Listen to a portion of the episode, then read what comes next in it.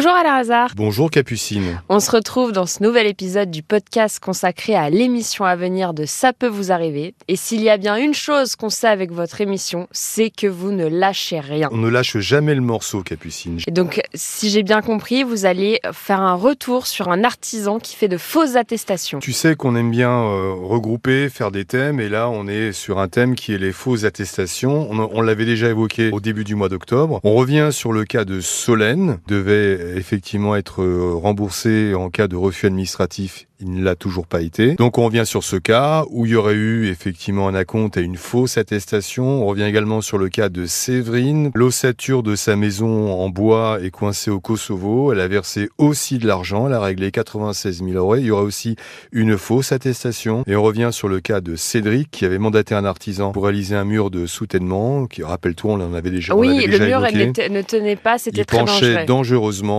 Et là aussi, il y avait des soupçons de fausse attestation. On ne l'a pas les dossiers et on revient sur ces trois cas-là en tout cas. Vous allez aussi revenir sur les cas qu'on a pu évoquer dans le cas où c'est le pot de terre contre le pot de fer. Le fameux blocage administratif, on nous dit effectivement qu'on peut trouver du travail facilement, il suffit de traverser la rue pour en trouver. On l'a évoqué, on avait le cas d'Annick effectivement qui euh, avait son permis en main et elle avait fait toutes les démarches et depuis trois mois elle n'a pas de nouvelles. Elle devrait être conductrice de car, alors la situation est bloquée donc on l'a déjà traité ce matin. Mhm. Donc on va voir demain si on a débloqué la situation. C'est aussi le cas de Anthony, qui est chauffeur-livreur. Pour son travail, il a dû impérativement passer le permis poids lourd, et Dieu sait que c'est pas un permis qui est facile à obtenir. Il a réussi l'examen.